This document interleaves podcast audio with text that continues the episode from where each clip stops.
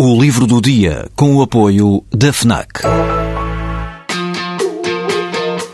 Perdes a tua vez na fila, mas chegas primeiro ao último smartphone do mercado.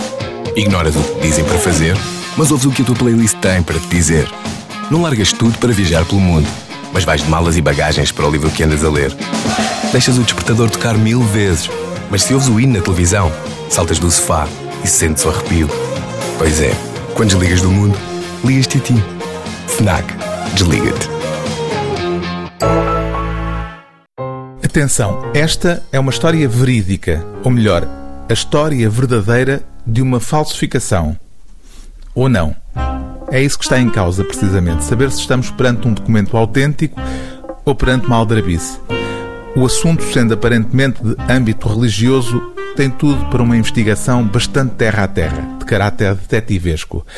É isso que o jornalista e escritor norte-americano Shannon Tigay nos propõe em O Livro Perdido de Moisés.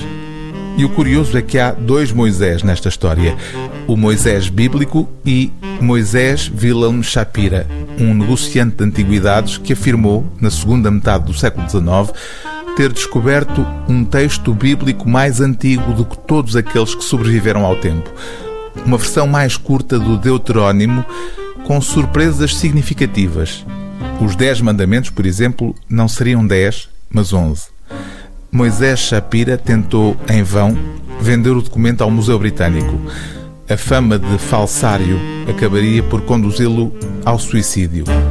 Mas, ironia da história, na mesma região onde Shapira garantia ter encontrado o livro bíblico, perto do Mar Morto, foi descoberto, em 1947, um conjunto de manuscritos reconhecidos como autênticos e usados hoje como fonte essencial para os estudos bíblicos, o que levanta a questão que é o fio condutor deste livro.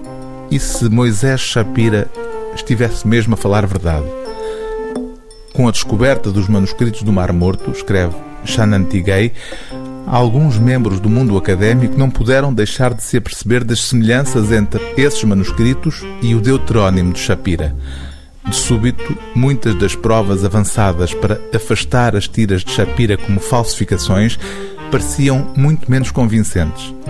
Os rolos de Shapira, perguntaram-se alguns, teriam sido de facto os primeiros manuscritos do Mar Morto, descobertos 70 anos antes dos restantes?